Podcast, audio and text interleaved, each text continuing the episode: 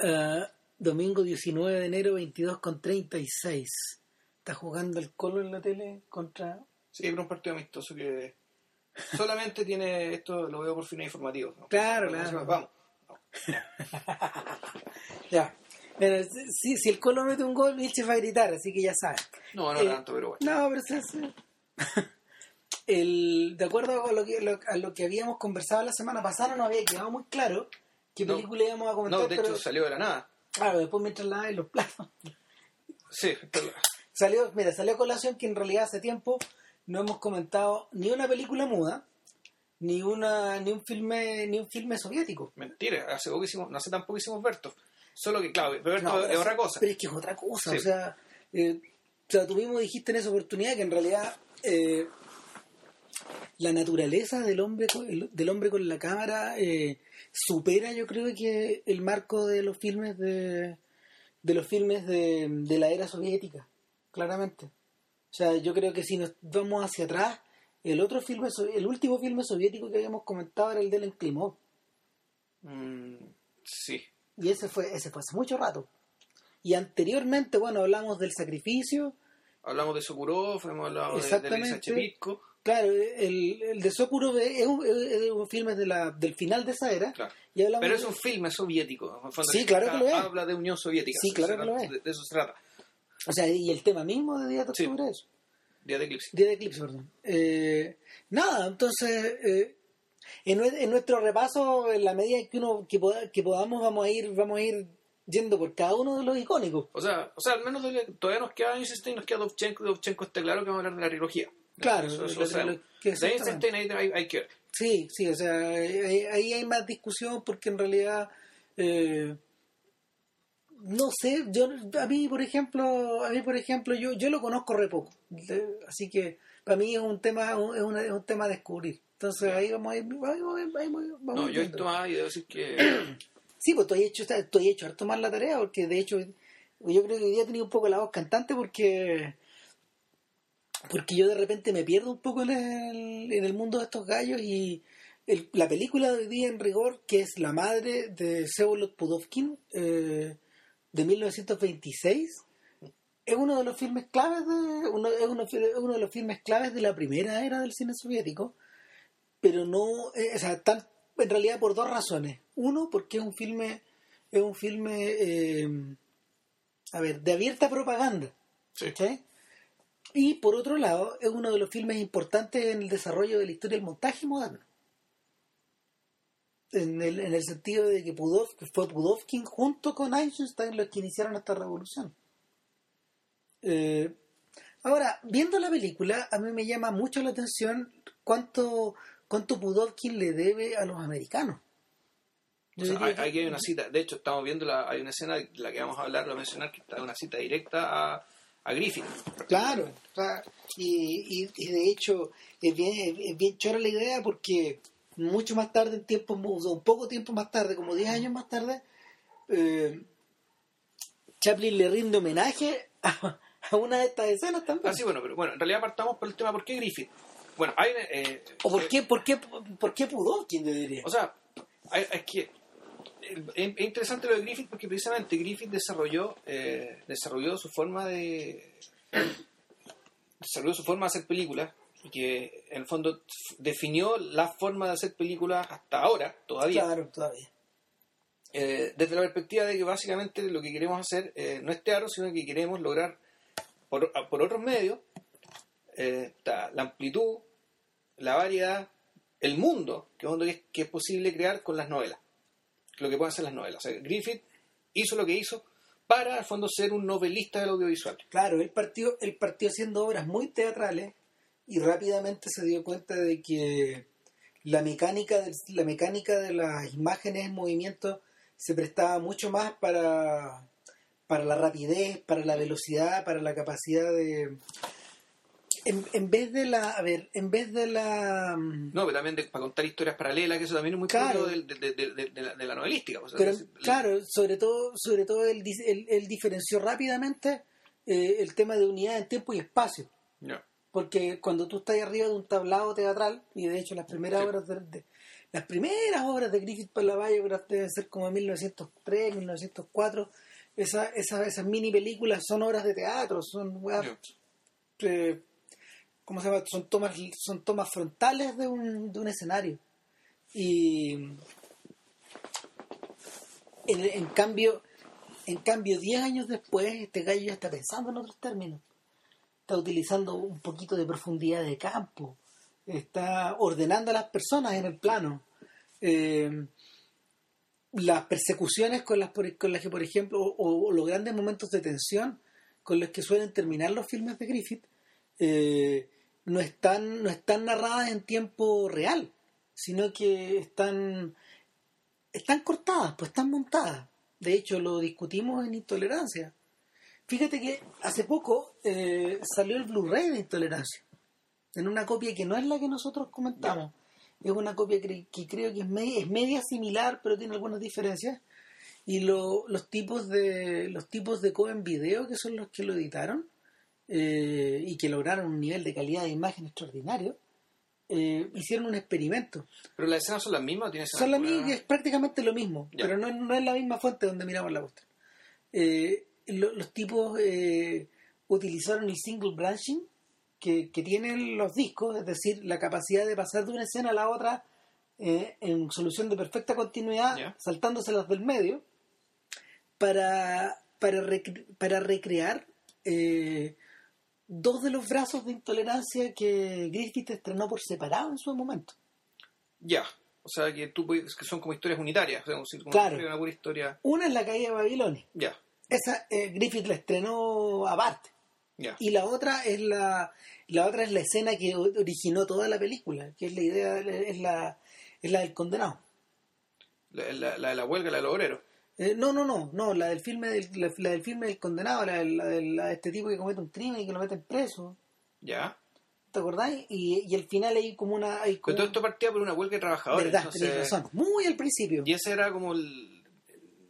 El punto de origen. Ese es como el punto de origen de este cuento. Claro, donde en el fondo, donde en el fondo el tipo, el tipo, o sea, eh, la historia, donde la historia se envenena. Claro. Al principio. Claro, entonces, esa película, esa película eh, que es el origen de intolerancia, ahora de hecho tú la puedes ver, tú la puedes ver en este, en este Blu-ray de corrido, junto con la otra. O sea, claro, en el fondo lo que hacen es el seamless branching. Eh... Puta madre. le acaban de meter un gol a Colo ya, bueno, el, aquí lo que se hace, efectivamente, todas las escenas están en, en orden, puedes ver la película, pero tú puedes eh, eh, decirle al computador, elige estas escenas y las escenas te las arma en, en, Claro. Está estructurada en sector y tú ves solamente esas escenas. Sí, ya de hecho una de las maneras de ver eh, los tipos, por ejemplo, invirtieron alguna, en algún momento invirtieron en el Blu-ray de Memento están invertidas las escenas de Memento. Entonces la puedes ver al, la puedes ver al derecho. Ya. Ah. Por ejemplo. Bueno. O sea, bueno, o sea, el, se puede utilizar de distintas maneras. El punto es que cuando lo, cuando tú observas esas películas en solución de continuidad, las de las de Griffith, sí, sí funcionan más o menos igual que las otras, igual que la intolerancia mayor, nomás, pero una versión más comprimida, eh, con menos preocupaciones, obviamente, pero, pero la, el, sistema de progresión que él utilizaba en el fondo era el mismo, es decir, partía con unas escenas con cierta duración, eh, las historias se trababan, como ya como en la mitad, hacia la tercera parte empezábamos a acelerar y en el último, en el último cuarto de la película, la película vuela. Claro. La película vuela, o sea, a 100 por hora. Entonces, de alguna forma, eh, a los rusos les interesó mucho este sistema para construir películas, pero fueron un paso más allá. ¿Cachai? Yo creo que tiene que ver, y te, lo mencionaba antes, que eh, mi sensación viendo, viendo a Pudovkin versus Einstein, eh, te queda súper claro que por lo menos en La Madre, y en, bueno, yo vi otra película también que se llama Chess Fever, que La fiebre del ajedrez, y, y que es mucho más tradicional, pero por lo menos en La Madre, que es como, es como la primera obra maestra de este gallo, la estructura para contar la historia, estrenada un poco, unos pocos meses después del acorazado Potemkin, eh, es bastante distinta cuando tú comparas una con otra. Ya. O sea, mi sensación cuando tú comparas una con otra es que es que mm, el Pudovkin es mucho más práctico y más pragmático a la hora de cortar escenas. Es decir, suena feo, suena feo decirlo, pero de repente suena más, se ve más gringo. Hmm. Se, se ve más, se ve más tradicional en ese sentido. Y es porque tal vez eh, Einstein tenía en su cabeza otro tipo de cosas. El- la, manera, la manera de tratar el montaje de Einstein en, ocasiones es mucho más abstracta. Eh, es un juego como de volúmenes. De hecho, eh, a ver, es un juego, es un juego de lógica, es un juego de volúmenes, es un juego de, de, de, sensaciones. Eh, yo, yo diría que Bertov sacó más lecciones de Einstein que de Pudovkin en ese caso, en El hombre con la cámara. A ver, el, yo creo que la, la diferencia, y que a lo mejor podría explicar lo que estás diciendo tú, es que, en primer lugar, eh, él sí está preocupado de las personas y como, como sujeto y como individuo. Exacto. ¿Qué, qué- qué- quiero decir? Digamos, las, tres, e- las tres películas de la trilogía, de, de la cual La Madre es la primera, son películas sobre personajes con nombre, con apellido, y son historias y son historias individuales dentro de un dentro de un contexto, Dentro de un marco dentro de un mayor. contexto político. Einstein, en cambio, el, son todos sujetos históricos, digamos, que probablemente anónimos. Claro, por ejemplo, cuando, perdón, cuando uno ve la huelga, cuando uno ve la huelga te das cuenta de que son arquetipos. Sí. Eh, el, el tipo de hecho los utiliza los utiliza como de una manera bien diabólica en algunos casos ¿cachai? o sea eh, algunos algunos son algunos son objeto de burla por ejemplo otros son objeto de admiración ¿cachai? en octubre en octubre eh, la sensación de que la sensación de que los personajes son, son- a ver basados incluso en hechos reales y encarnando y con personajes que están o sea con actores que están encarnando personajes tan reales como Claro. Kerensky Claro. eh, aún así te queda la sensación de que son personajes abstractos. Sí, sí, pues sí, en el fondo, el, claro, es Kerensky, pero es Kerensky en tanto ente público. Exacto. En tanto... no es el ser humano que eres. No es la persona Kerensky. No es el tipo que, no es el tipo que, no es el, no es, no- no es el tipo vano, no es el tipo que, que, que, que fue tirano, o sea, que, que, que tomó medidas tiránicas, no fue el tipo que, que finalmente mostró su humanidad cuando lo defenestraron, etcétera. O sea, eh, o sea, te mostraban la vanidad a través de recursos bien bien, bien, bien duros y bien, bien tenidos los recursos que usan estos gallos, ¿cachai? Para mostrar, para mostrar, eh, Claro. para mostrar ciertas cosas. En, de ahí vamos, vamos a dar algunos ejemplos. El, pero el punto es que en la ya el hecho de que haya que hay una por decirlo, una dimensión entre comillas afectiva ¿cachai? de nuestra relación con los personajes porque son personajes insisto son individuos digamos, como nosotros en cierto sentido digamos, son personas normales son personas a las que están pasando cosas. Eh, eso ya te hace eso ya te hace eh, implica que la película tiene que estar hecha de otra manera. O sea donde, donde lo que se quiere transmitir eh, es más que la propaganda soviética es más que la glorificación de la revolución. O sea, es eso, pero usando esta hebra, este recurso, esta historia y, En, en este, en este caso particular, la madre es el melodrama. claro, un melodrama y, y ponía el ejemplo de Griffith y el tema de las novelas porque La Madre está basada en una novela de Maxim Gorky que ni- yo, no, yo no he leído. No, no, la verdad no sé cómo se Ahora, la novela está, la novela eh, parece, o sea, hasta donde entiendo yo, parece que ser que es bastante, o sea, la, la hebra principal es bastante fiel al libro, Ya, pero no, claramente hacia el final el poder cinemático de la cuestión se desliga de cualquier Sí. clase de intriga. claro, no, ahí, ahí, ahí, ahí, empieza a pesar otra cosa. Claro, es ese, y esa es la diferencia que, que Pudovkin establece entre el cine y la literatura, por ejemplo, que le pudiera interesar. ¿De esa época o es posterior Petersburgo de Bieli? Eh, Esta novela de Bieli. creo que la escribió el 27, pero es un... Es que sabes que la comparación no es tan, no es tan descaminada, porque cuando uno le echa una mirada a la, a la- a ver, hay que explicar un poquito quién es Bieli. Eh, explíquelo es usted. que yo, yo no sé, en realidad no sé mucho, sé que un escritor ruso, creo de origen judío. Claro, eh, que era que eh, fue un, fue un novelista de, de una escritura, escritura simbólica bien, bien difícil, bien extraño. Ahora, eh, lo pasa, yo leí un libro de él, pero resulta que no había leído el libro anterior, Ujú. por eso queda queda medio colgado, es una, un- una trilogía, el libro se llama Petersburgo. Y es un libro que, que, que lo, que- lo que hace es básicamente tratar de, de explicarte el, el entorno bien ensombrecido, bien, bien complicado, bien decadente de la, de la Rusia del, del zar. Em, y, y- si mal no recuerdo, esto transcurre en 1905, el mismo año que transcurre la madre, Ujú. que, el- que es la época del Domingo Sangriento, digamos, Claro. de, la, de la revuelta que terminó con una masacre por parte de la, de, de- de la policía y el ejército zarista sobre, sobre los obreros. Que, que, que es un poco lo, a lo que está aludiendo el final de la madre también. O sea, el final de la madre supuestamente transcurre en eso. O sea, el- la, la la madre transcurre en, aqu- en aquel entonces. Y aquí menciono la trilogía porque eh, la madre es la primera de tres películas eh, situadas en tres momentos revolucionarios distintos.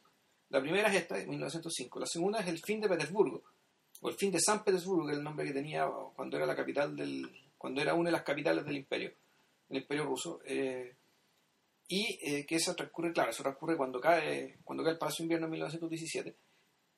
Y finalmente está Tormenta sobre Asia, que ya que es una película que transcurre por ahí por mil, por, eh, ya en 1920 cuando la guerra la, guerra civil digamos entre rusos rusos rojos eh, rusos blancos digamos y los bolcheviques se, se extiende hacia el interior Eh, a mí lo que me llama la atención de la comparación entre Petersburgo y la madre, o Petersburgo y, y sobre todo la, la- los trabajos de Eisenstein es que de alguna manera en Petersburgo los personajes tampoco son seres humanos humanos.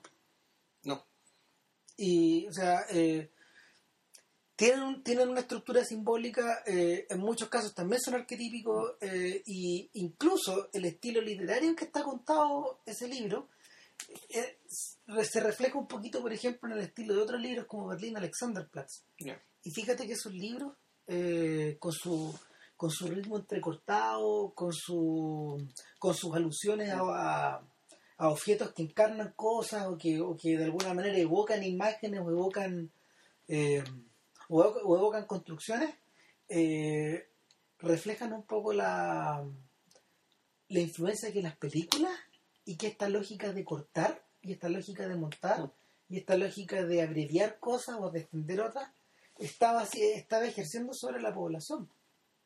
Eh, Ah. Hay gente, por ejemplo, que ha hablado de la influencia del cine en Ulises de Joyce. ya y hablamos, tenemos que hablar ahí de, de, de Griffith, de, de- de Sí. ese periodo, de- y, y de- del montón de películas que estos tipos deben haber visto en Irlanda, pero finalmente, finalmente está esta escritura entrecortada que de alguna manera evoca también la que evoca también el trabajo como de los pintores constructivistas. eh, em, se relacionan en cierta medida. ¿cachai? Ahora, a mí lo que, me llama, lo que me llama la atención de la madre es que esas influencias están presentes cuando la película comienza, de hecho, y ahora podemos pe- empezar a explicar de, hecho, de qué se trata la película. Cuando la película comienza, lo que tú ves es una serie de imágenes que van encadenadas unas con otras y tú ves, tú ves construcciones, tú ves metal, tú ves edificios, después ves usinas, después ves em, después ves como ves como to- torretas de torretas de em, ¿cómo se llama? Sí, chimenea. chim- chimeneas gigantescas ¿cachai? y finalmente a lo que te a lo que te introduce a una, es una especie como de ciudad moderna claro ¿cachai? y en esta ciudad moderna en esta ciudad moderna eh, que no, no, no, no, no se explica muy bien dónde es pero uno asume que es Petersburgo Exactamente. Eh, en esta ciudad moderna, el Pudovkin no se demora ni dos minutos en establecer la opresión. claro ¿Cachai? Esta idea, esta idea de que eh, hay una permanente, hay una, hay una hay un permanente divorcio entre la gente que tiene los medios de producción y los que no lo tienen, y los que no lo tienen están cagados.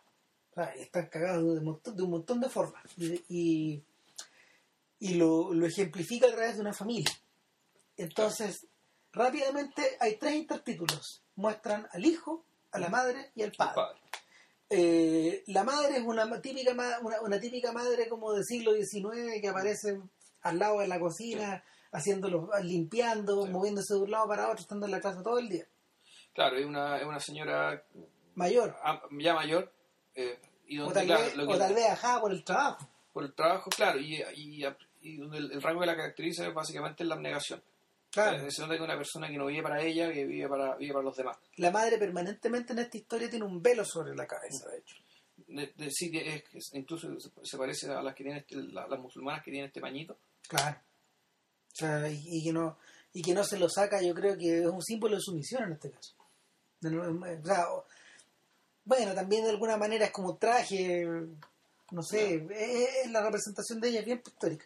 El hijo, por otro lado, es, una, es, un, es un sujeto que está, está, a ver, cuando pienso en el hijo, fíjate, me acuerdo, me acuerdo de, me acuerdo de un montón de personajes de libros rusos que he leído, ¿cachai? Ah, Es un personaje, es un personaje que está eh, tironeado desde muchas pasiones, ¿cachai? Y, y que de alguna manera eh, es un obrero, se da a Claro. entender que es un obrero y que está vinculado con los movimientos de está no sé, está, está vinculado con gente que está haciendo Sí. huelga, con sindicatos, con, con, con agitadores.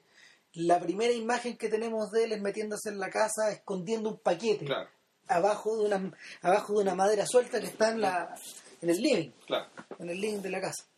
Entonces este sujeto se introduce ahí y, y, y- y algo está algo está ocultando, pero él también oculta cosas durante el día en el fondo. Claro, pero él, eh, él es un personaje, claro, igual te dice, un personaje, un personaje que es muy virtuoso y que... Y al mismo tiempo muy atormentado. eh, bast- bien atormentado y que, claro, uno puede decir, este es un arquetipo del revolucionario virtuoso.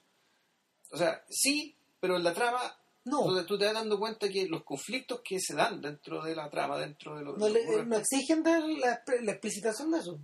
Eh, no solo eso, sino que ya implican un nivel de, humani- de hum- de humanización mayor. Claro, De parte de la madre, de parte de él. de- de- Que los revolucionarios del acorazado Potemkin no tienen. ¿no? Exactamente. Y no, y no tienen que tener porque No. la, la- era, era, esto estaba pensado para otra cosa. digamos, era- Claro. Y en tercer, en tercer lugar se introduce el personaje del padre, y el padre, el padre de, es una inversión en un mundo de brutalidad, un mundo de. eh, es un. Es un cavernario el padre. Pero no, no solo eso, sino que, a ver, el, el- el viejo entra y fu- y fustiga a la señora y la golpea, y el hijo, lo- el, el hijo, la- el hijo lo amenaza, y el viejo se va, y cuando, y cuando se va llega a la taberna, Claro, el, el padre lo, un- vemos llegando a la casa, embrutecido totalmente. introducido por el copete y, y va- se, va, se va a llevar el reloj cucú para que le para, él- para, por un vaso de Para vodka, claro. para seguir chupándolo.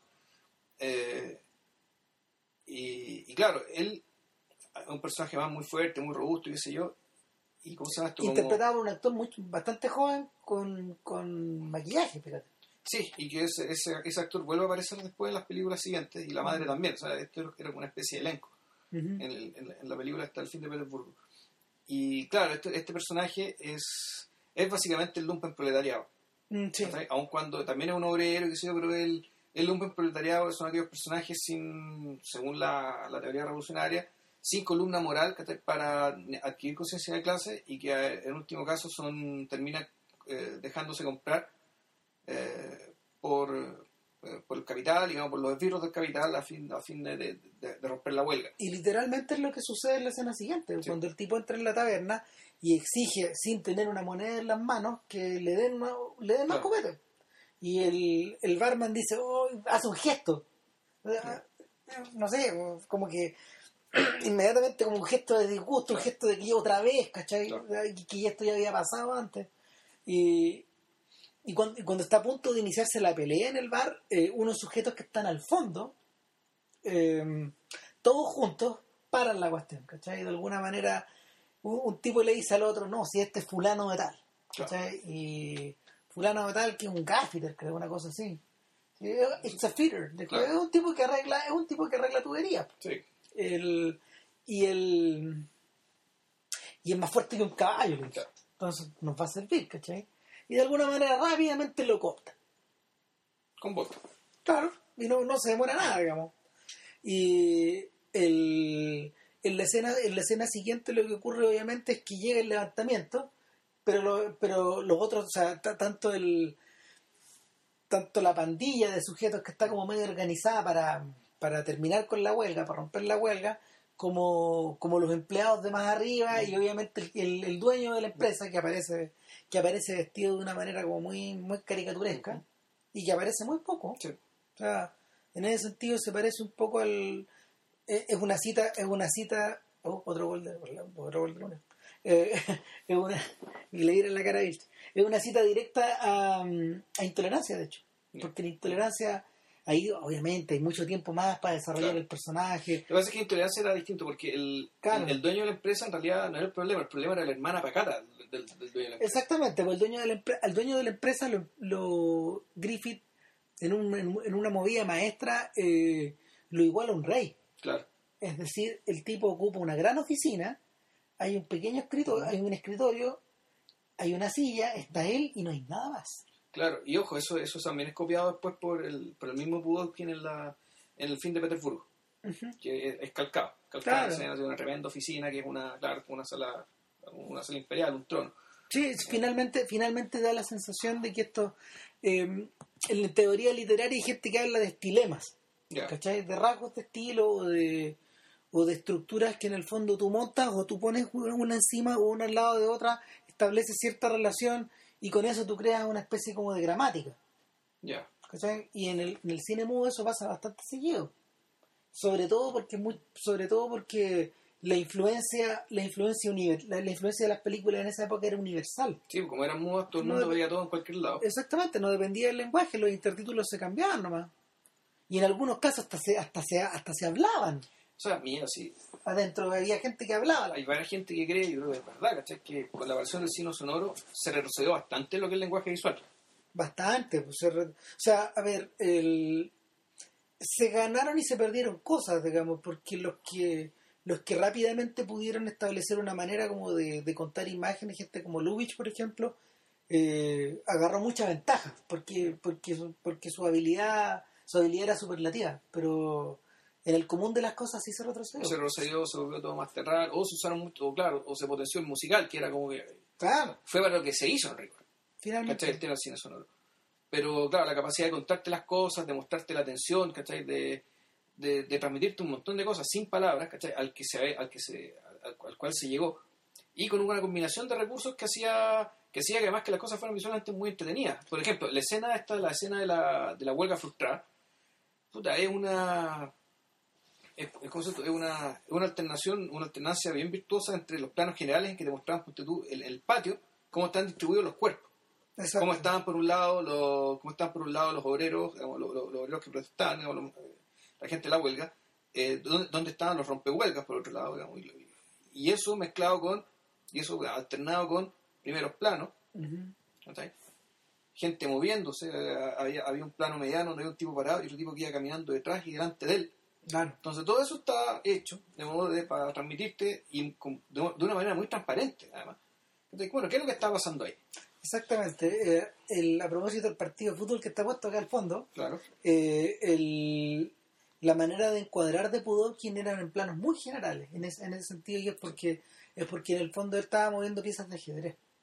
Eh, Pero, pero también alternados con, con estos con muchos con primeros Con- planos bien claro sí. cuestión porque por una parte porque ya, ya dijimos él contaba historias de personas eh, de personas que eran personas digamos, que eran personas no arquetipos.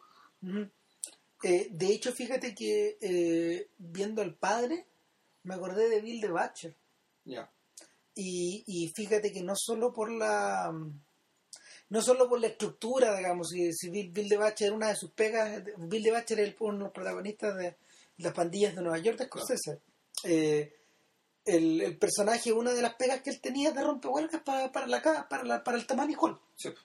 Entonces, y lo muestran haciendo eso, en alguna, en alguna parte.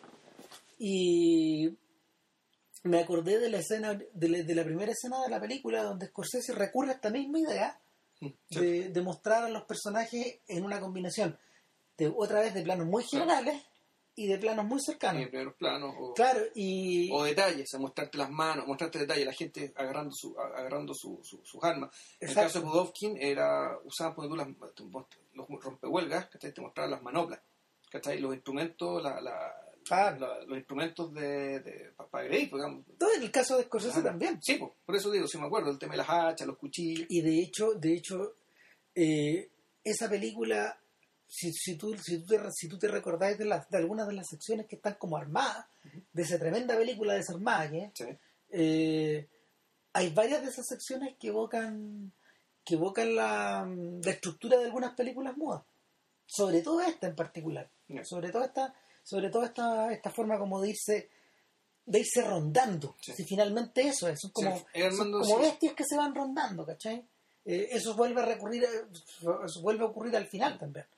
Y entre paréntesis, de hecho, a todo esto tuve la oportunidad en la semana de escuchar unos, unos trozos de la, de la banda sonora que se rechazó de la película. de- que la compuso de, de- de la banda de, de de Nueva York. claro, de, de Elmer Bernstein. Elmer Bernstein le, le dedicó eh, los últimos años de su vida creativa a como dos años a componer esta verdad que era muy compleja. Y fíjate que el tono, el tono que tiene es nada que ver con el, de la, el del, del resultado final. El guatón Weinstein la quitó, digamos. Obligó a Ya. sacarla más y, y es, de- es extremadamente melodramática. Ya. Tiene esa sensación como de película muda. O sea, bueno, era melodramática porque la película era un mal melodrama. Claro, o sea, la, la, la, vers- la versión, la versión, La versión que llegó a la- los cines, claro, es un, es un melodrama que está desarmado, que está tironeado. Y de hecho, eh, al contrario de lo que sucede con la película de Pudovkin, las historias personales y la gran historia nunca se juntan. No, Está, están aludidas y de hecho tienen en la película tienen que recurrir en algunos momentos a, a, a voces en off para poder ordenar este queso, que no estaba narrado de esa forma. sí, pues sí. están en el fondo están tratando en el fondo la película está al estar cercenada están tiene que tratar tiene que tratar de unir pedazos que no, no encajan y O sea, fue- claro, es una película que, que nunca estuvo en alma. no o sea no por lo menos en la versión que llegó a los cines o sea entiendo que hay una que tiene dura como hora y media más que fue, fue como una una, una montaje como de trabajo nomás pero no finalmente no nunca hubo una unión ahí. Bueno, Eso nunca se convirtió tampoco en, en versión definitiva. Ni en No, para nada. No, no, además es un proyecto, era un proyecto que estaba mal parido. Y por desgracia. O sea, el, el guion, el guion que escribió Jay Cox en los 70 tiene harto más sentido y, y es mucho más melodramático. Volvemos a la misma idea. Es una, Claro. es, es una es un melodrama bien a la antigua. Entonces, eh, bueno, volviendo a donde Pudovkin, el, obviamente la huelga, la huelga es La huelga sale mal. la huelga sale mal, es controlada y con motivo de eso empiezan a perseguir a todos los culpables, digamos. O sea, o sea a, a todos, todos, la mayoría de los obreros fueron casados, ¿cachai? Están ahí casados, cayeron Claro. en la trampa, cooperaron. Pero resulta que el, Uno de esos, uno de esos que es amigo del hijo, se esconde en una, se esconde en la taberna. O sea, él y el hijo, de hecho. Él y el hijo eh, se escapan, arrancan. El, el hijo, el, el hijo pasa de largo por la taberna. Claro. En cambio, el otro lo, lo alcanza a pillar el tabernero. Claro, y el, el- el hijo pasa de largo y empieza otra secuencia en Claro. paralelo donde el hijo empieza a huir, que está extraordinariamente bien montada, Claro. e impresionante los tiros de cámara. Eh, es casi, es- fíjate que es tributaria casi de un montón de escenas de policiales que, han que, visto- que uno ha visto después. Están los, esos policiales donde los tipos corren por la calle, eh, no sé, cosas, cosas tan cosas tan comunes de ver hoy día, por ejemplo, como esa escena de, de Hit. Esa- esa- esas carreras de, de Michael Mann por la ciudad. ¿Ya? O sea, a ver, no, no es que sean parecidas, sino que tienen un origen tienen un origen medio parecido. ¿A qué me refiero? Que cuando tú, cuando tú, cuando tú estableces los tiros de cámara y cuando tú estableces la estructura de tu persecución, a pie en este caso, eh, lo que importa fundamentalmente es la estructura geométrica de, de los, de los lugares que estás filmando, para que calcen de alguna forma con los cortes que vas haciendo. Claro. Bueno, eso fue lo que, supuestamente eso fue lo que inventaron estos soviéticos. Exacto. O sea, el- Y ese es el momento donde, este es el momento donde nace eso. Claro, o sea, el, el darse cuenta que, bueno, el, el tema, del- el tema del montaje no solo te permite, bueno, te permite contar las cosas más rápido, te permite hacer asociaciones de cosas que aparentemente no tienen relación y que, te- y que, y que con ello, digamos, tú, tú le das significado a las cosas. Pero además está el tema, por cierto sentido, de darle cierta fluidez, fluidez visual, a partir de que las formas de una, que, que si una escena te muestra una cosa y otra cosa te muestra otra, hay una especie de estructura eh, prof- profunda de la imagen, ¿eh? de una y de otra, de modo que hay una continuidad entre en la escena A y la escena B que transcurren en otro lado, nada que ver, pero los tipos pensaron en esta, en esta especie de arquitectura de la imagen, Sí. que la medida que se repite hace que para el ojo la, el montaje y el corte sea natural, sea invisible. Eh, volviendo, volviendo a la estructura pictórica de algunos cuadros como de, de las primeras décadas del siglo y de algunos collages que son como de la misma era, fíjate que eh, en un museo, en un museo de. Ah, está adelantado, ¿no? Yo creo que sí. 13. Puede ser. Eh, en un museo de Picasso, esto- de- de- en Barcelona, estos gallos explicaban que el niño Picasso eh, se había, había alimentado su imaginación desde muy pequeño de mm, utilizando, utilizando libros de estampitas. Ya. ¿cachai? Y ¿qué proporcionaban los libros de estampita? Eh, la idea de poder eh, mezclar o juntar eh, secciones que iban como separadas, de hecho, de lo, del, del libro mismo. Y, y en- y en cierta medida el cabro chico empezó a armar collage. Empezó a montar imágenes que no calzaban.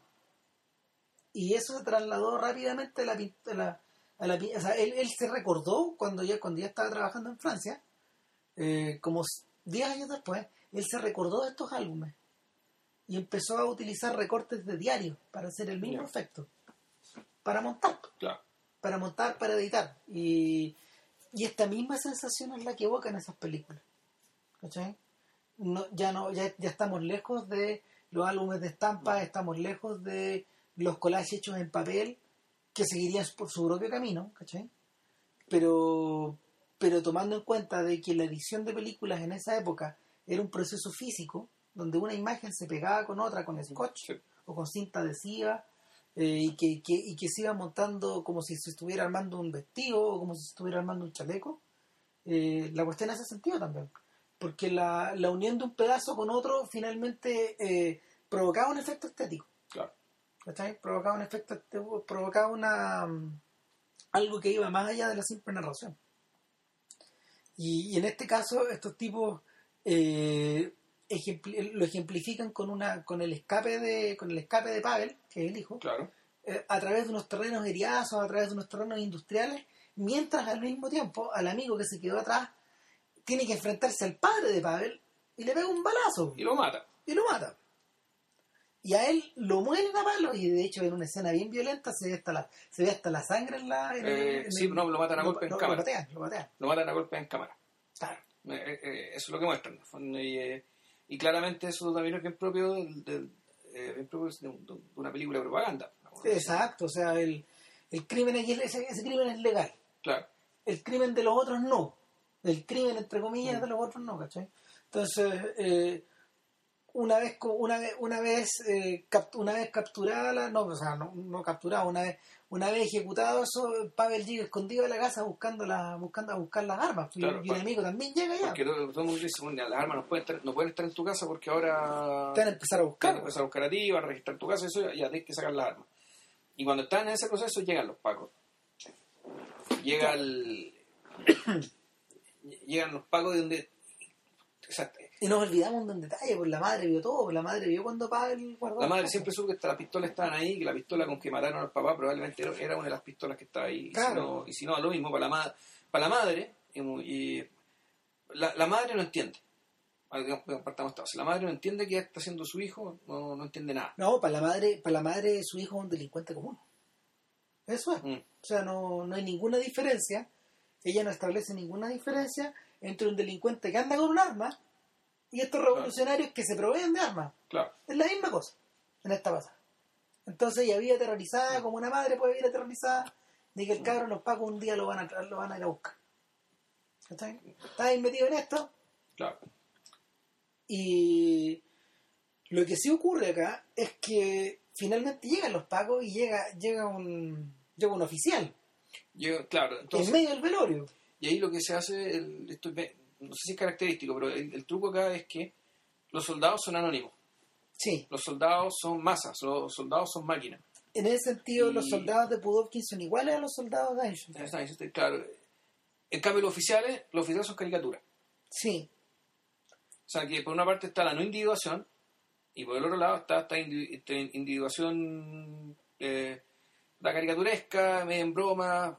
de hecho son, Sí. son tan caricaturescos que cuando que cuando mm, Renoir toma ese mismo arquetipo para las reglas del juego eh, 10 años después eh, él hace él hace la él hace el rizo el, re- él hace el rizo inverso los dota de humanidad Ya. ¿cachai? pero si tú, si tú lo observas, el, el, los oficiales que aparecen acá son muy parecidos al de Eric von Stroheim. Son gente Mm. que está de punta en blanco, obsesionada por su look, por la forma como les cae la cha- el chaquetín, ¿cachai? Claro, hay un tema Hay un tema de vanidad y Hay también... un tema de unidad que tiene que ver con, con- con- Y de hecho creo que si mal no recuerdo te los muestran cómo se visten, cómo se... que el proceso de armarse, de, de ponerse un uniforme, eh, Es como ponerse un disfraz. se le dedica se le dedica cierto espacio. Y en, y en la película, en, en Tormenta sobre Asia, hay una secuencia en que te dicen que en el mundo siempre ha habido rituales. Y con montaje paralelo, te muestran a un lama preparándose, vistiendo con sus ropas para, para realizar un oficio religioso. Y en paralelo te muestran a, al gobernador y a la esposa del estado donde, donde es el, el mercado de pieles, vistiéndose para una gala. Entonces lo que hace este tipo, digamos, es igualar. Igualar en, en su miseria y en su futilidad, en su inutilidad, el, por decirlo, las fiestas elegantes, digamos, de, la- de los grandes dignatarios, los grandes burócratas. De, Contrastándola del con lo otro. Contrastándolo con la inutilidad y la miseria, digamos, ¿cachai? de- de- del engaño de la religión. Claro, eh, eh, volviendo, a, volviendo a citar a Scorsese, no porque estemos obsesionados con el tipo, pero en Kundun, No, por eh, supuesto. en No. Kundun pasa lo mismo, ¿te acordás cuando... Yo no he visto Kundun. Hay una escena de Yo lo tenía cortado ¿Verdad? cuando... ¿Verdad? ¿Verdad? Lo Sí. tenía cortar la wea Kundun. Eh, no, en Kundun cuando, cuando el Dalai Lama finalmente se entrevista con Mao, Ya. que es, el- es la culminación de la película. O sea, llega este adolescente a, entrevistarse con, con este hombre que está en la cumbre del mundo, ¿cachai? Y lo que, ten- lo, que ten- lo que tienes por delante son dos personas de uniforme. Y es súper gráfica la, la secuencia. De hecho, de hecho, empiezan a hablar de los zapatos de Mao, que brillan, brillan como la noche. Hmm. ¿cachai? Y nada, pues lo que ocurre acá es que finalmente el hijo es apresado porque la madre en un momento de desesperación indica que cuando ya se lo llevan, indica las pistolas están ahí. Y No, además ella cree en la buena fe del, del Paco. porque el, el tipo le dice, lo vamos a dejar libre si usted nos indica dónde están las pistolas. No le va a pasar No nada. le va a pasar nada y no va a pasar nada. Las y, pinzas. y claro, aquí nos encontramos con un momento en que el arquetipo ya no es arquetipo. O sea, es decir, que este es el momento en que aquí entra, entra, entra una reacción humana, entra una forma humana de actuar y de sentir. Y que, y que claro, y que está esta frase tan bonita que usó Michael Mann en, en, ¿cómo se llama esto? en, en The Insider. ¿eh? Esto de la esta gente, esta gente, gente normal eh, sufriendo presiones extraordinarias. Aunque, ¿qué pasa? Eh, Eso es lo que pasa en esta escena.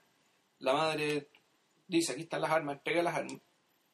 Y con la esperanza de que no le quiten al hijo, que es lo único que le queda. Claro, y, de hecho hay como una especie de ballet de montaje ahí, porque las caras, las caras se van sucediendo las unas a las otras, no solo los soldados, no solo el oficial, el hijo, la madre y el amigo que está ahí, todas empiezan a mirar entre sí. Yo la primera vez que vi un montaje así y me quedé helado, ¿cachai? es de una película posterior, que es de Iván el Terrible. Ya, Iván el Terrible empieza así. Y eso es una película hablada. vale. Pero esa secuencia inicial te explica todo lo que va a pasar después. bueno, un tipo... Que, que es el momento, ¿tú cachai? ¿Cuál, cuál, cuál es la escena inicial de Iván Terrible? Y es cuando Iván Terrible, Iván- al, al- al príncipe Iván lo están coronando. El, el príncipe Iván era un, un tipo rubiecito, con, con corte, con un corte melenita, Ujú. con unos ojos y con una mirada absolutamente angelical. Era, era un muchacho, un muchacho que tenía pinta, que parecía ser una persona muy buena. Y mientras le están coronando, hay un montón de boyardos y cortesanos que lo están mirando con cara de odio. Este, este, ¿cuánto, vamos, ¿Cuánto vamos a hacer durar este weón? O sea, ¿cuánto este, este weón nos lo, a este weón nos lo vamos a echar en seis meses? Bueno, esa, es la, esa es la vida. Y todo esto a través de puro montaje. Cara para allá, para para acá, tu, tu, tu, tu, tu, tu. Y básicamente a través de eso te, te explican bueno, la conspira- el- la- las luchas de poder dentro- en, entre- en medio de las cuales eh, este sujeto es coronado, con lo cual va a tener que, va a tener que luchar después. Pero lo que creo que es impresionante es que Iván el Terrible, cuando empieza la película, tiene la cara de un santo. Hmm. Entonces pasan dos películas y el tipo se- ya está convertido una- en, en- en un asesino, Un demonio. en un demonio, aunque con razón para hacerlo, porque la película, la película está hecha para defender a Stalin, en rigor. Claro. Ahora, el, en el caso, en el caso de la, En el caso de la madre, este, este, este es el momento donde en el fondo se derrumban todas las certezas de la señora. Y, y comienza a convertirse en una persona. Cada vez más. O sea, yo creo que a partir de ahí además empezamos a ver empezamos a ver el mundo a través de los ojos de ella. Exacto. Eso es cuando... Porque ella, ella la- las escenas siguientes son las del juicio. Esa es la, Claro. la, la siguiente secuencia de la película. Y, y, y en el fondo el, el juicio está contado a través de la visión de dos personas. La visión de ella, que en el fondo está permanentemente de terror de, que, de que le pase algo al hijo. Claro. Y por otro lado, la visión de una señora de sociedad que va ya a mirar, a mirar precisamente a los jueces, a los trajes, al boato, a entretenerse, como si estuviera viendo una como si película. fuera un espectáculo, claro. Claro, es si que no fuera- es que era un espectáculo. Es que un To- Todavía lo espectáculo. es. Porque de hecho, De hecho, son películas de eso. en la presentación de los jueces es tan impresionante como el tipo el tipo describe puros arquetipos también volvemos a la idea de que de que uno era la ley otro era la virtud Claro. otro era la- el orden Claro. Y que los jueces, en la- el- antes de... Los jueces hablan puras po. claro O sea, cuando- cuando- antes de, de entrar a, a salón, antes de vestirse de juez De antes de, claro. antes de subir al escenario están preocupados de los caballos están preocupados de la comida están preocupados de cualquier weá entonces Claro. y lo explicitan así o sea, son, son diálogos de claro me, gusta la foto de este me gusta la foto de, este, de esta Sí. potranca y no sé qué Qué weá. bonitos ojos tiene su caballo. Claro, es como si, Mm. como si- claro, al principio, al principio habla como si estuviera hablando de una persona y luego Claro. muestran la foto del caballo y están hablando de un caballo. Claro, pero aquí lo interesante es que la película cambió de protagonista. Sí, ¿eh? Porque al principio... El hijo. Era, era el hijo. Era el hijo, eran sus tropelías, eran sus amigos, era, eran sus conflictos, eran sus molestias. Él, él era, eh, eh, él era el personaje. Estaba upside, pues. ¿O no? No, no, no está, puta está madre. en la línea. Bueno. Nada, y el, el punto es que eh, en esta segunda sección, eh, que es más rápida, Sí. que es más rápida, es mucho más breve, es más terrible también porque finalmente, finalmente todo es fatídico. No hay forma de que el hijo zafe. De hecho, eh, cuando lo condenan a trabajo forzado, hay una cara, hay una, hay un- hay una, hay una mirada de decepción en el rostro de la mujer que está yendo al, al show. Sí, po. No lo condenaron a muerte. Ella quería po. sangre, pues. Claro. Y claro, la madre de algún modo se alivia y finalmente en esa hasta ese momento el hijo que está enajenado completamente culpa a la madre po, por la traición. po. Sí, obvio. Y, y de hecho hay una a, la salida de la corte Y, y no la culpa por él, sino la culpa porque el, el partido perdió las armas. pues. Si el fondo, si estos son recursos para la revolución. claro. Y, y no, no, no No, se puede se jodió todo. Claro. Entonces, en este instante de pausa, donde en el fondo nadie tiene las armas para hacer la revolución, ni tampoco el ánimo, porque están Mm. en shock, eh, la salida del hijo, la salida del hijo es una tragedia, po, la salida del hijo de la cárcel, o sea, perdón, transportado desde el juzgado hacia la cárcel. Y luego vemos, luego vemos un poco de la vida de la- de- del hijo en la cárcel mientras ella lo va a ver. Claro. Claro, y pasó el tiempo, pasó el tiempo y el- hay unas imágenes, de hecho no nos hemos referido al tratamiento de la naturaleza acá, pero eh, de hecho eh, en algunos momentos, en algunos momentos Pudovkin nos muestra el cielo, Sí. nos muestra los prados, nos muestra los árboles y cuando, cuando todo se pone más borrascoso, cuando todo se pone más terrible, viene una especie de mini tormenta, Ujú. pero en esta ocasión lo que vemos es el deshielo. Claro. O sea, Ya- llega la primavera. Claro, porque antes estábamos en el invierno. Y, y con la primavera, no sé, pues llega, llega el momento en que van a liberar a van a liberar a los presos políticos de la, de la A cárcel. ver, lo que pasa el tema del deshielo, en realidad lo que quiere decir es que ya la historia no se detiene. No. O sea, básicamente la, la máquina revolucionaria empezó a andar. O sea, de, de hecho, de hecho mucho, un, un poco más adelante hay una escena que es súper gráfica al respecto, ya Mm. lo vamos a mencionar, pero eh, no, a ver, la no es que la película se transforme en una película de fuga, no, no pasa eso. Sí, pero, pero tal como dice, tal como dice Juan Pablo, el, el TikTok de la historia empieza a correr y, y la historia misma se empieza a convertir como en una especie de torrente.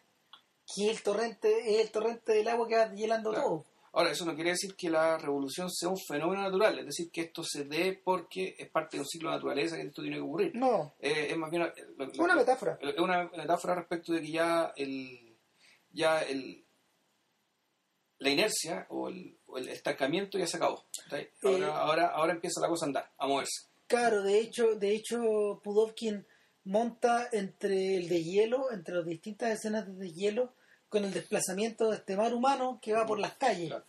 y, y que, que va a reunirse, que va, no Claro. sé, a la...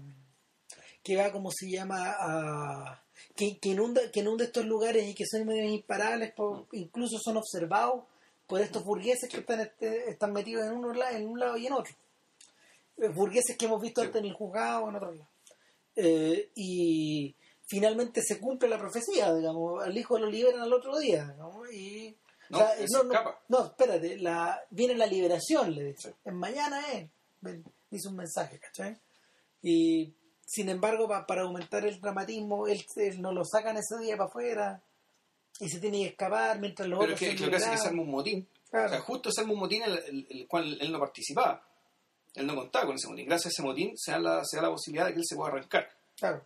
efectivamente él se arranca. eh, se, se arranca, se arranca la policía de nuevo con otra escena de fuga, puta, muy bien hecha, muy bien montada, con mucha agilidad. Yo diría, que, yo vuela. diría que es tanto más impresionante que la primera. Ya, Sí. la puede ser. Sí, porque él estaba preso con el amigo, el amigo se fuga, de hecho, pero el, el- y el amigo se fuga con un personaje que era como la novia de la novia para él. Lo estaba esperando. No, era, no era una novia, era, era la mujer del, del grupo. Claro. El grupo este tenía una mujer. Hay que considerar que, la, que los movimientos revolucionarios fueron particularmente eran particularmente abiertos a la participación femenina. Ujú. Eh, la buena parte de, no sé si del feminismo contemporáneo, del avance de la mujer en la política, digamos, ha sido gracias a los grupos, a los grupos radicales. No a los conservadores, para los conservadores digamos, las mujeres no podían meterse en política. Y solamente en Chile al menos las dejaron votar cuando se dieron cuenta que las mujeres votaban conservadores. No. eso, eso, es algo que decía el, el- el argumento que da el doctor Eduardo Bruscoque en los años 30, ¿cachai? que dice, bueno, hay, que darle el voto a la mujer porque la mujer tiene buen sentido votar por nosotros. Pero, pero claro, pero, pero antes de eso, digamos, aquí con el cambio de siglo, efectivamente los grupos comunistas, anarquistas, que la participación de las mujeres digamos, era, era bien importante. Entonces, este personaje era un personaje por el cual hay cierto nivel de tensión, de reacción, pero no está claro en ningún lado que sea la novia. No, es muy primario. No, Ni, ni que haya algún tipo de relación de ningún tipo. Claro, no, está claro, no está claro que sea la novia de nadie, pero Mm. de hecho el... O sea, eh, ella pregunta por Pavel, porque es uno de los que estaba preso. O a lo mejor puede que tenga un interés, pero el tema es que para la esto no es que esto no es que el público soviético de aquel entonces no pudiera vivir sin amor. ¿verdad? Bueno, y eso se, bueno, y estos se fugan y es la última vez que los ves. Sí, no saben más. En cambio, Pavel va directo hacia la multitud. Pa- Pablo lo que tiene que hacer es que, a ver, para lo- los, pre- el- los obreros que manifest- se van a manifestar para liberar a los presos que están al otro lado del río. Claro. Entonces tienen que cruzar un puente, el río. Y el puente también es una estructura bien ominosa, que la cual es mostrada unas dos o tres, o- con inserts, unas tres o cuatro veces. Porque es como. Puta, es, es feo lo que voy a decir, pero en realidad son, son como las piernas abiertas de una mujer que está pariendo algo. Sí, no, si no es nada que- feo, sí, tiene- claramente es eso. pero si el- el- a ver, a propósito de eso me estaba acordando de Selma, de, de- de esta marcha que, que hace Martin Luther King. ¿Ya? Que una de la, uno de los objetivos de este gallo era cruzar un puente. Estos gallos era cruzar un puente. Pero sabían que al otro lado los iban a apedrear, po, lo cruzaron igual. Entonces, el, la idea, la idea de, la idea de cruzar los puentes eh, dramáticamente usado ha sido utilizada desde muchas desde de muchas formas. Sí, claro, bueno, aparte cruzar un puente. eh, Piensa en Julio César nomás, pues bueno. sí, es que cruzó el puente después lo rompió, ¿Sí? ¿o no? Sí. Sí, sí, sí. Entonces, No, claro, lo que pasa es que tú cuando cruzas el puente no tienes para dónde arrancar. exactamente. eh, el cruce del puente es unidireccional. Claro, Te corta la salida porque te cuesta retroceder. ¿cachai? claro. Sí, finalmente es un poco así. Eh, y, y la comparación la comparación con el parto, digamos, es medio similar, porque finalmente del parto salir de un lugar hacia otro ya no te puedes devolver. Claro. Entonces, el, la, ¿no? la, la idea gráfica la idea gráfica es súper buena. Después el puente desaparece, de hecho, ya no es Sí. Y el mismo Pavel lucha, lucha porque lucha por llegar hasta donde está esta gente en vez de arrancarse. Y, en un- y ahí, ahí viene la cita Griffith. Es lo que él hace, él cruza el río, pero en vez de cruzarlo por un puente, Lo cruza, lo, por, lo cruza por el hielo. lo cruza a través de los hielos. O sea, saltando arriba de los hielos. Y, y claro, y, y ahí nos acordamos al tiro de la, esta película de Griffith que hizo un poco después de, de Se llama Way Down East. Way Down East, que es Es la- del año 18, güey. Es la que hizo después de Intolerancia. Ya. Sí, debe ser de por ahí. Claro. Pero en aquel entonces, pero para, para Griffith, él, él lo, con lo que estaba fascinado era precisamente de la capacidad del cine de filmar los fenómenos naturales. Claro. Y de cómo situáis, eh, de, de cómo sitúas, ¿cachai? y cómo, cómo se para, cómo se ve los dramas humanos ah, bueno, en ese contexto. Se amplifican. Es- o, se, o se pueden ver muy pequeños, ¿cachai? o en este caso se amplifican. En el fondo era, efectivamente era una caja de resonancia ¿cachai? de una tremenda historia pasional que había, bueno, que, era como, Claro. era como, medio como de teleserie. Si tú, si tú piensas, por ejemplo, en el caso de Way Down East, se amplifica todo. Claro. En el caso de McCabe y Miss Miller, estos personajes que se empiezan a pelear en esta cagada de Mm. pueblo, de, de la película de Batman, eh, la tormenta la tormenta de nieve es tan poderosa que empieza a tapar al pueblo. como que, como que los consume, como que Exactamente. les, les quite el oxígeno. Claro, y, algo parecido, por ejemplo, en lo que sucede cuando, cuando los personajes de de eh, de Jesse James, del, del, del Jesse James de Brad Pitt, empiezan a tra- empiezan a atravesar distancias por el espacio, digamos. se convierten en una especie de gusanos o de hormigas que van tratando de remontar de, de- de remontar estos elementos. O sea, son, se convierten como unos bichitos ¿eh? que están ahí Claro. En, en medio de la inmensidad. O sea, el- claro, en cambio acá, aquí, tú lo que, aquí efectivamente lo que estáis viendo es el momento, ¿verdad? o es uno de los momentos en que se funde la historia de las personas con la historia de las masas, ¿cachai? y usando esta, esta metáfora natural. Esta metáfora del tipo montándose en los hielos ¿cachai? para juntarse con la gente. ¿cachai? Eh, en vez de arrancar, como, como bien dijo Cristian, se va a juntar con la gente que supuestamente los iba a liberar ellos mismos, que venían Claro. al otro lado de la cárcel. Eh, claro, en, en ese sentido, el, y es un, mo- es un momento donde la película avanza a una velocidad muy grande, entonces eh, el, el tipo no tiene necesidad de tener que explicar la lógica que está detrás de eso. ¿Cachai? ¿Por qué? Porque ya antes había mostrado el otro revolucionario Claro, que se está fugando para volver a hacer la revolución otro Claro. lado. claro. Entonces están explicadas estas dos cosas. Eh, y el y en el fondo, eh, eh, Pudovkin necesita a Pavel para el final de la película, que, que Pavel esté entre la multitud, porque obviamente Para eh, que se encuentre con la madre, para que se encuentre con la para madre, que se reconcilie con la madre. Y, que es un momento súper dramático. Claro, y, y el tema es que la madre, claro, primero la madre es traicionada por los pacos, después le toca presenciar ya con el, con el velo caído de sus ojos, mirar la farsa de la justicia, ¿no? porque eso es lo que ella mira cuando juician a su hijo en el fondo. Claro. Sí, lo que, lo que mira en realidad es una clase condenando a otra clase. Claro, en tercer lugar está esta imagen del hijo que se lo están llevando y que de alguna manera recuerda al Via Crucis, por ejemplo. O sea, Claro. eh, y todos estos símbolos están puestos ahí, eh, eh, eh, sobre todo porque eh, nunca hay que perder de vista de que la madre como tal, habiendo sido una, siendo, una, siendo una novela bastante famosa en esa era, Claro, sea, súper famosa, sí, pues. Eh, era arte popular también. ¿Cachai? Sobre todo, sobre todo la manera en que está planteada la película. En ningún momento tú dudas que esto es muy... Que esto es para que lo vea la gente, ¿cachai? Exactamente. O sea, es educación. Claro, Básicamente. educación y entrenación. Exacto. ¿Cachai? Entonces, el, eh, en, ese, en ese sentido, todo esto es muy didáctico. Y, por- y por, por eso esta idea de como de la madre agarrar mientras el hijo se lo lleva. Pero lo increíble es que es muy didáctico, pero con muy pocas palabras. Sí, ¿cachai? Muy, con muy poca, muy, muy poca muy poco de intertítulo. muy pocos intertítulos por una parte, y dentro de esas pocas palabras también hay muy poca elaboración respecto de las ideas. de- No, de- prácticamente de- ninguna. nada, o sea, todo es funcional para hacer avanzar el relato. Lo demás se muestra todo, o es porque, bueno, estamos en la Unión Soviética y somos todos soviéticos y, y hay, un, hay información y valores ya compartidos. O porque efectivamente el, el- visualmente es muy eficaz esta película. Pero yo, yo, yo, yo hace otro alcance, no me Bueno, mientras, mientras te acordáis, eh, hacia el, ya, ya hacia el final, digamos, cuando ya los pacos y, lo- y, lo- y el ejército Ujú. se está empezando a ordenar para atacar a esta multitud, eh, a esta multitud que va, va a entregarse en el puente. claro, eh, empiezan a aparecer, empiezan a aparecer los primeros 4-0. Puede ser. Empiezan a aparecer como, como los bailan, No, que, no sé para qué sigo viendo esto. porque está ahí. Eh, la, la, cara, la cara de Sierra. Ya. Y una vez que la cambiaste, una vez que ya está, una vez que prácticamente está todo ordenado eh, y que están listos para lanzarse finalmente, eh, la gente se da cuenta que los van a acribillar y empiezan a huir como desesperados. Claro. Empiezan a huir, a huir, a huir. Y, y en este mar humano, eh, los únicos que no huyen son los que se acaban de encontrar. Claro.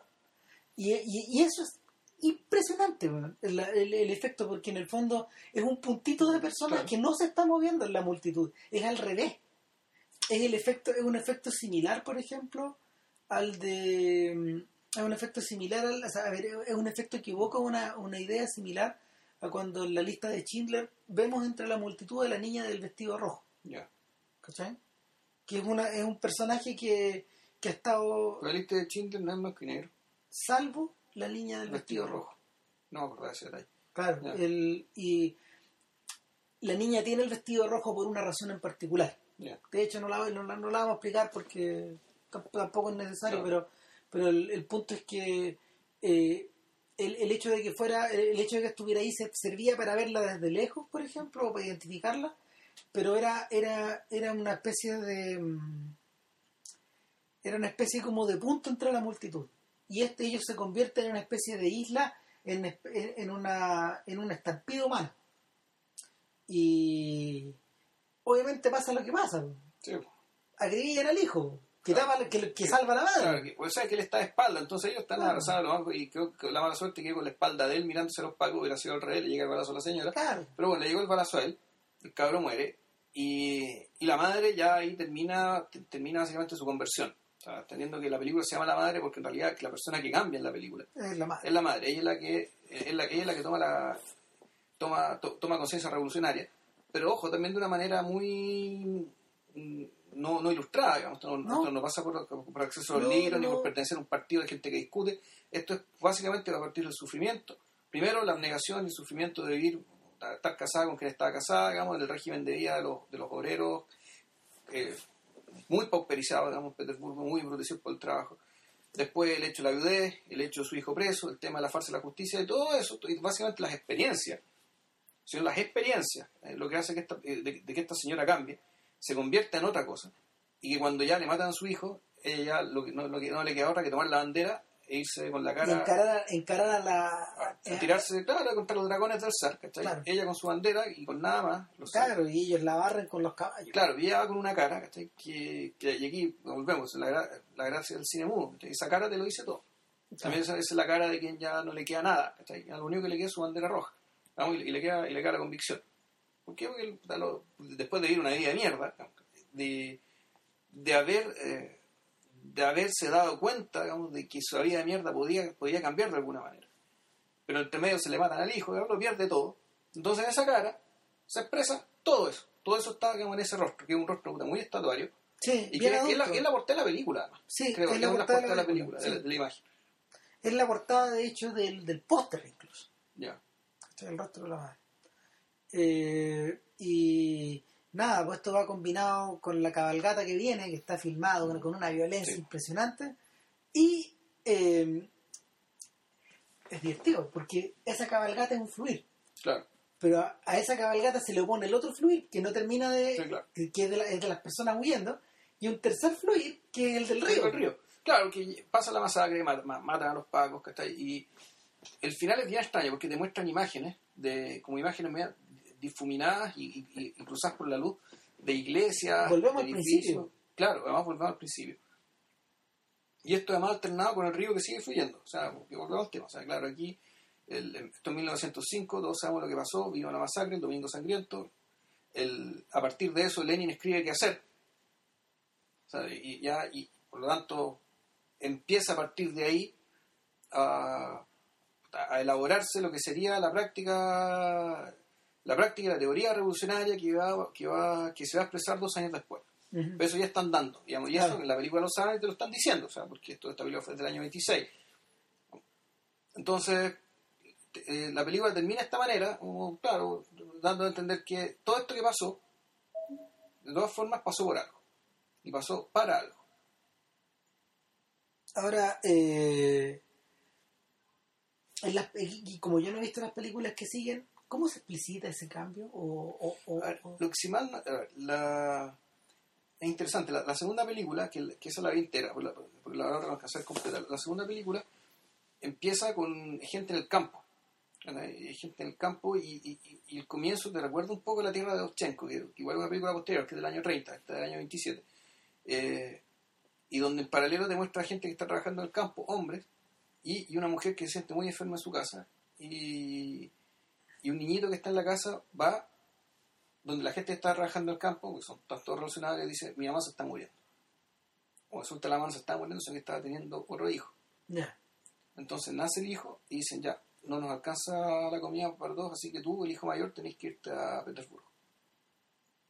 Entonces, él, él cuando llega a Petersburgo, ¿Cachai que lo que estáis describiendo es como una novela? Sí, pues, Sí. es una novela. Es una novela. Y volvemos al tema de la importancia de la historia de las personas.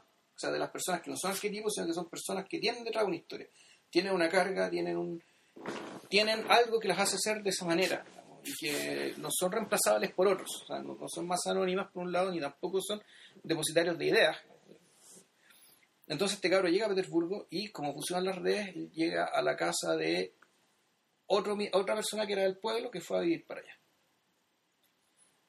Y, y este cabro lo resulta que esta persona que lo está acogiendo es un tipo que también está metido en eh, está, eh, está metido en las protestas. Aquí estamos en el año 1917. Ujú. El, si mal no recuerdo, el, esto ya transcurre cuando, cuando, cuando está pasando esto, ya ocurre o está por ocurrir la revolución de febrero. No, es antes. No, es, es antes. El, porque aquí en la película te muestran cuál- qué pasa cuando empieza la guerra. ¿Cachai? Y cómo, los cómo los burgueses, ¿cachai? toda la gente celebra la guerra y se, se, se escuchan los discursos patrióticos, digamos, y todo el cuento. Y también te muestran cómo el, empieza la revolución de febrero, es decir, cuando votan al, San Nicolás, eh, y empieza con una, básicamente con una protesta porque se acabó el pan. No había raciones de pan. Entonces, parte las mujeres, ¿cachai? empiezan a, las mujeres empiezan a, a romper las panaderías, a romper las tiendas porque ahora no hay pan. Y con, eh, y, con eso y, y a eso se suman los obreros, y se suman algunos milicos que venían de, de, vuelta, ¿cachai? que estaban volviendo de la, que estaban volviendo de la guerra, heridos, qué sé yo, licenciados. Y claro, empieza la revolución de febrero, votan el zar, se instala el gobierno provisional con Kerensky a la cabeza. Eso transcurre eh, en paralelo con la historia de este cabro que, entre que sin querer y por, por, un poco por pavo, un poco por- por pavo en realidad, por ingenuo, él dice que la, la- la persona con la que vive conoce a tal y cual tipo y vive en tal lado. En el fondo le dice a los pacos que, la- que el tipo que lo cogió está metido en la está metido en la, en la, en la revuelta, que es un, un revolucionario. Bueno, parecido al tema de la madre. Parecido, pero él, él es más bien por error. Claro. que no es para salvarlo, sino que como, como es una estupidez, el terror y miedo. Entonces resulta que este cabro, la... este cabro cuando se da cuenta que va- llevaron preso, llevaron preso al, al- al- al tipo que lo acogió, que si, mal no- que si no me equivoco, el mismo actor que hace el padre en la primera película, y, y la esposa es la misma actriz que hace de la madre. Entonces, cuando va, va- los pagos se lo, va, va con, va con los tipos, y, y se empieza a poner violento porque él quiere que liberen a su amigo, porque él no quería que lo metieran preso, ¿cachai? Si el tipo, ta, ta, ta. y le pega, y como era fuerte y grandote, le pega a no sé cuánta gente, y ta, ta, ta, lo meten preso. Y mientras está preso, dicen, ¿sabéis que este hombre tiene puta grandote? Puede servir, ya, mandémoslo al frente. Y lo mandan al frente y se convierte en soldado. Pero el punto está en que él, eh, en algún momento, el, te, cuento, todo esto así medio... Pero el tema, el tema de la naturaleza yo creo aquí no es tan importante, porque en realidad lo que se trata esta película es de lo mismo que habla Lenin en la historia de la revolución, que que, es, que la revolución se hizo posible básicamente por la alianza y la hermandad que se produce entre los militares y los obreros. De no haber habido ese mutuo entendimiento, Es un poco lo que pasa también en octubre, La revolución es el mismo tema de octubre. puede ser. Ahora, Una- o de una de las ramas de octubre. Sí, es que eso, eso es cierto. digamos, y claro, Trotsky escribe esto en, en su libro de la historia de la revolución de, 1800 de 1930, es decir, es posterior a estas películas. No es que estas películas sean deudoras de la tesis de Trotsky, sino que todas aparentemente son deudoras de la misma verdad, que eso, eso fue, eso fue así. Entonces te cuenta la historia de este, de, la, en el fondo la historia es cómo este soldado, este, este tipo que, se, que había traicionado este ti- a- a- al tipo que lo acogió, que era un obrero, después se vuelven a encontrar, uno como soldado, el otro como obrero, convenciendo a, la- a las tropas para que se definitivamente se hacen contra el régimen. Entonces, puta, la, eh, y después ya puta, llegan, llegan a Petersburgo, llega la noche del asalto del Palacio de Invierno, se toman el Palacio de Invierno y hay una escena puta, muy bonita en que la, la, la señora del tipo eh, encuentra a este, a este cabro que ahora es soldado, que fue el tipo que traicionó a su esposo, que lo delató sin querer, y luego cagado de hambre, qué sé yo, y anda con una, con una cestito, con una especie de olla con papa. Y le da una papa. Y luego los soldados están mirando así, qué sé yo, y la señora se da cuenta, le empieza a dar papas a todos.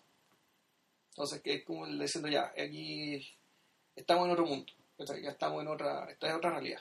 Ya estamos, llegó la revolución, ¿cachai? Así que aquí, aquí, aquí hay que compartir. Aquí las cosas se comparten, ¿cachai? Entonces, puta, la gente se da las papas y todo el cuento. Y en algún momento esta señora ya, que hay soldados haciendo su puesto, y la señora entra al Palacio de Invierno, ya tomado. Y, y ahí hay una toma maravillosa, que, que, que la toma, es una toma de ella, o sea, es una toma atribuida a ella, o atribuible a ella, eh, contrarricado, mirándose hacia el techo, como en 45 grados, viendo los arcos, del, con los frisos, y con las decoraciones, y con las pinturas y todo el cuento, con todo el, el- el esplendor del Palacio de Invierno. Y ella camina y avanza, esa, avanza por el palacio. Y es una. Y fíjate que me, me recordó la escena final de Con ánimo de amar. Ya. Cuando, que, pero que este era distinto, éramos que era retirándose, mirando el techo del Palacio de Angkor. Claro. ¿Te acordás? Y aquí era como lo mismo. Y ella también es en contrapicado. También mirándose arriba, porque efectivamente contrapicada en un- unos, unos 45 grados, creo yo, mirando, mirándose hacia allá. Entonces e- ella se mete y se sumerge, sumerge en este esplendor que, claro, que, que vaya desconocido, este es un mundo de sueño. Es Marte. ¿cachai? Eh, Claro, Marte, era una cuestión inconcebible. Y ahí básicamente se encuentra con su esposo y ahí está la leyenda. Y esto era muy bonito. La película te la caracterizaban, en la película te caracterizaban la ciudad siempre con la estatua de Pedro el Grande. Muchas estatuas, pero siempre la estatua de Pedro el Grande. Está dando a entender de que el... Peter- es- o sea, la película se llama El fin de Petersburgo porque, claro, es el fin de la ciudad de, de Pedro, ahora es la ciudad de Lenin. Ahora es Leningrado. Entonces, la, la película, este- esta película está hecha para eh, hacer volver, volver al tema, hacer didáctica, de explicarle a la gente, de contarle eh, el episodio de la Revolución de Octubre, básicamente. Pero con toda su base humana que está detrás, es decir, con esto, con la unión de los, eh, los obreros y los campesinos, pero resulta que los soldados, perdón, que en su mayoría eran campesinos y los obreros, muchos de ellos también eran campesinos. ¿sí? Fondo era, era la misma gente, digamos, que por las cosas de la. que, que para poder. cuya salida en la vida o era irse a la ciudad a trabajar de obrero o a veces sin que ellos quererlo, los metían al ejército a la mala, digamos, y esta misma gente. da, eh, paradójicamente, eh, provista de las armas que les dio el mismo sistema para explotarlo. Es decir, las armas para defender el régimen y eh, la- las herramientas y el conocimiento y, y el acceso al conocimiento que, al, que, al que llegaron viéndose ir a la ciudad y trabajar en las grandes fábricas de Petersburgo, eso terminó volviéndose en contra, se pudieron organizar y armar la revolución. Una de las cosas que me llama la atención de estas películas, eh, y en general casi de todas esas, sobre todo de las icónicas, es que son obras de época. El, prácticamente todas. O sea, todos los filmes importantes de esta era del, del cine soviético. Volvemos a hacer la puntualización de que el hombre de la cámara está aparte. Y otro bicho, sí. No, claro, el hombre de la cámara habla sobre la velocidad del siglo, en el fondo es un filme sobre el futuro. O sea, una de las ramas Sí. de, de- de ideas que, que hay flotando sobre, sobre la película todo el rato. Pero la otra, eh, bueno, la otra es la sensación de, la, la otra es la sensación del directismo permanente. Sí. Y la tercera es que están todas concentradas en un periodo bien apretado de tiempo. Eh, huelga, creo que es del 24, por ahí. Straga, yo sí. 24, Yo, 25 yo es más y- o 23, no sé. Eh, Pero, eh, y de las últimas, yo creo que Arsenal debe ser como el 33, Ya. Más o menos, Arsenal de Dovchenko. Entonces, eso es un periodo como de 10 años en que están concentradas todas estas películas. En el caso, el caso de Iván el Terrible, tal como bien tú como bien lo dices, es esta parte también. No, eso ya después. Eh, dentro de este periodo también habría que meter a, a Nevsky. Es 39. No, es antes. Vamos a No, yo creo que es antes. A ver, espérate, como tenemos. Ido de acá. A ver, veamos. Y. Bueno, es, eso a, a- a mí lo que me llama la atención es que. Después de eso, ¿qué? Porque yo en general. Ahí está, ¿eh? 38. Sí, 38, sí, es una película que está, estaba pensada y a lo que responde efectivamente la, el fantasma de la invasión alemana. Exactamente, sí. El tema nazi. Sí, yo pensaba que era Mm. como el 33, ponte tú. No, claro, ahí están recién llegando al poder, pero Claro. ya cuando la, era, potente que se venía la invasión, que en algún momento iba a llegar, entonces, claro, esta película estaba pensada para eso. Ahora, eh, a mí lo que me sorprende es, eh, le planteo y después qué, porque en general mucha de esta gente continuó filmando películas. Sí. No, Eh, siguió filmando, filmó como pero 10 sí, películas después. Claro, Sí. eh, el mismo Siga Bertov también siguió filmando películas. Dovchenko también siguió filmando películas. Pero todas perdieron las características de sus mejores de sus mejores obras. A ver, el, O de las obras que los volvieron, que los volvieron icónicos Mm. o que los volvieron canónicos. sí, yo creo que esto se puede atribuir precisamente cuando la, la- cuando la mano se puso pesada de parte del Estado. Claro. Es decir, si bien están todas películas de propaganda, pero eran películas que tenían, eh, que, claro, que fueron, hechos, fueron hechas en, en cierto ámbito de libertad. Y de hecho, Dovchenko hay unas partes que tú decís, este, este es Tarkovsky. ¿Cachai? Sí, claro. y, que sí. y que, claro, claro, después la película deriva hacia otra cosa, hay un tema con, la, con el tema de los tractores, la colectivización agraria y todo el cuento, pero hay cierta mirada media mística, digamos, del, de lo que es habitar la tierra. No, el día, el día que hablemos de Dovchenko habrá que hablar harto de eso, de la relación que tiene con la con los elementos, de la forma en que gente como Malik, o sea, de- a ver, que la gente como de la, de la forma en que le- la gente como Malik ha utilizado utilizó a Murnau y a Dovchenko para do- dotarse de una gramática, De un lenguaje, claro. de un lenguaje completo. Claro, entonces tú decís, es- esto es una anomalía, esto es algo que eh, en un régimen como el soviético, lo que se sabe del régimen soviético, sobre todo después de Stalin, esto no puede haber pasado. No, Y de hecho, en algún momento dejó de pasar y estos directores probablemente per- per- perdieron su libertad artística y fueron y la censura se les vino más pesada. ¿no? claro, se los comió. O, y también puede pasar que sus películas hayan sido, hayan caído la relevancia en el sentido de que la- los occidentales aprendieron muy rápido. Sí. Y en la medida que la- el cine occidental avanzaba a cierto ritmo, digamos, esto ya quedó más o menos detenido. Es un poco lo que le pasa también a los, a los ¿cómo se llama? A los cineastas alemanes de, de mediados de los 20. ¿no? Es bueno, el, el- en ese sentido la profecía de Bertov es verdad. La velocidad, la velocidad de la historia y la velocidad de la imagen son un tren que no se detienen. Está lanzado hacia adelante, ¿cachai? Y no, no hay manera de atajarlo. Mm. O sea, en la primera película de, de Budovkin, de, que, que- que- hay, hay otra que se llama Desertor también. Ya. Me parece que es Sí. posterior. Eh, pero el estuve echándole una mirada a la fiebre del ajedrez, porque en el fondo es una especie, es lo mismo con un comentario bien cómico. Es un mediometraje, es un mediometraje que está protagonizado por un sujeto que está obsesionado por el ajedrez, Mm. eh, tan obsesionado que se olvida del día en que tiene que casarse. Entonces ese es como el la, eso eso motiva a, la- a que la mujer lo fustigue, pero sin mucho sentido, porque en realidad eh, él vive pendiente de él vive pendiente de esta pseudociencia que es para él, ¿cachai? Y pero la- Claro, los, que, los que han estudiado ingeniería en la Chile y conocen un lugar que se llama La Chacra, no, eso es. Claro, y, y la, y la cosa se espesa porque eh, la cosa se espesa porque en el fondo él se distrae con todo. O sea, ve, ve, un- ve un, ve un jue- ve, ve, ¿cómo se llama? Un, un piso gamado y empieza a pensar en jugadas, ve una ventana y empieza a pensar en jugadas. Entonces la mujer llega y lo encara un día en la casa y, y, y al encararlo, eh, todo, esto, todo esto eh, mientras se desarrolla un campeonato de ajedrez en la ciudad. También debe ser en San Petersburgo, y, perdón, en Leningrado, a esta altura. Y, Ah, pues esa película era de época. más de época. Y, y el... No, pues lo fascinante es que una vez que una vez que lo encara y lo empieza a desarmar, lo empieza a, des- le empieza a quitar sus armas. Ya. Son piezas, hay manuales, huevas que las va tirando por la ventana. Y ahí está el golpe maestro. Cuando caen por la ventana le caen a personas. Y ahí te das cuenta de que la fiebre del ajedrez, él no la sufre él nomás, la sufre toda la ciudad. Todos están obsesionados. Entonces le, ca- le cae, le cae, ¿cómo se llama? Un mendigo, ciego, y el mendigo empieza a mirarlo.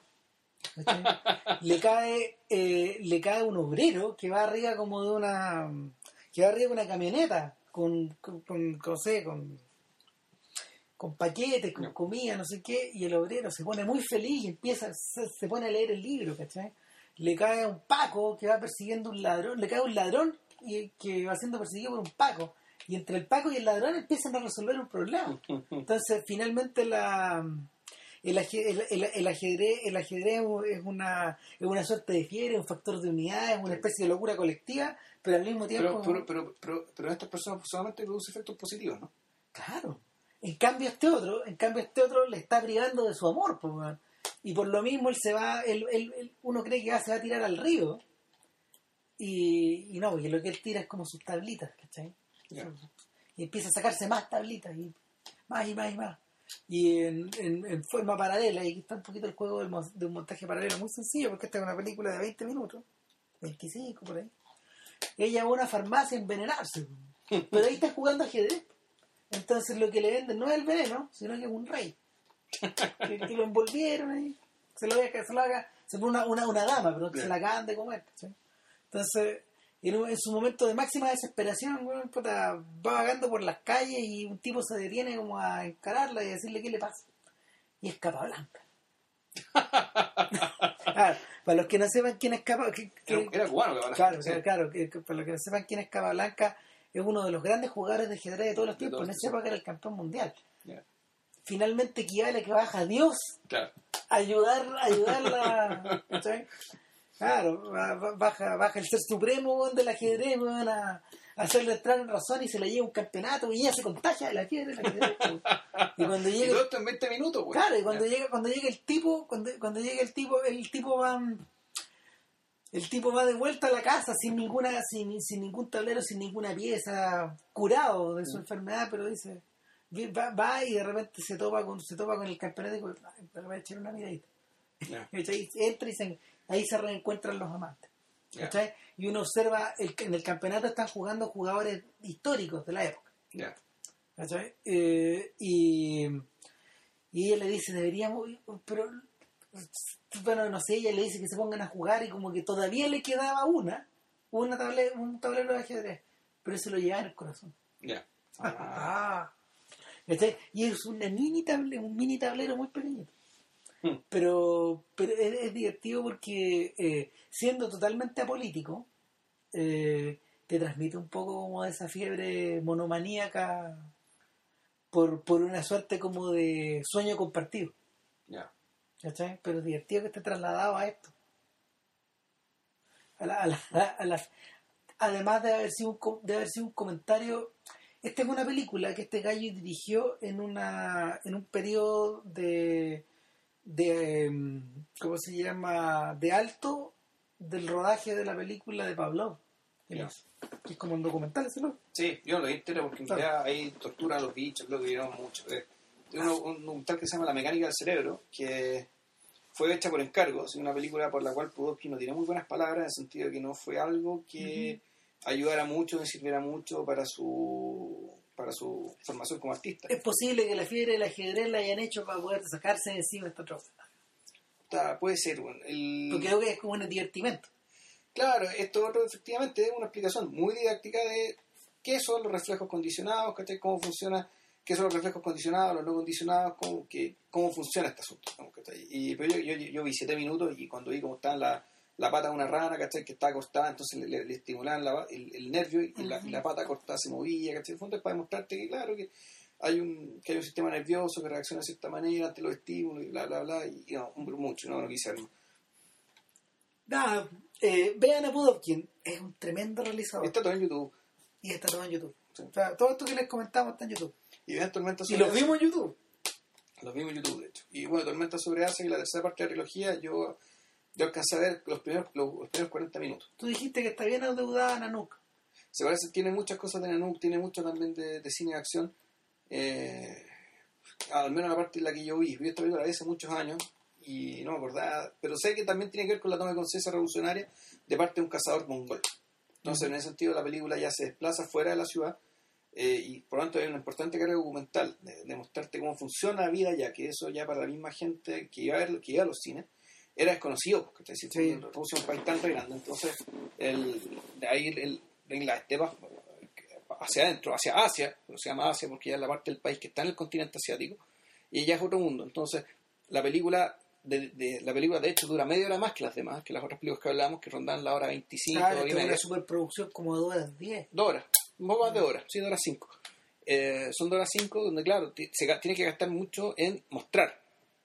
O sea, mostrar cómo viven, mostrar el mercado de las pieles y, y- en cierto sentido hay una mirada tampoco muy distinta a la de Nanook, porque en Nanook yo recuerdo que también había cierta, como decir, aquí están los esquimales que sacan la cresta para, cazar y viene la gente a comprar las pieles a un precio que no es el justo, si mal no recuerdo. Eso lo decían en Nanook. Sí, sí, no, se lo expresaban. Se O sea, expresaban. estaba clara esta idea de que estaba clara esta idea de que una vez entregado el producto eh, cobraba otro valor. Claro.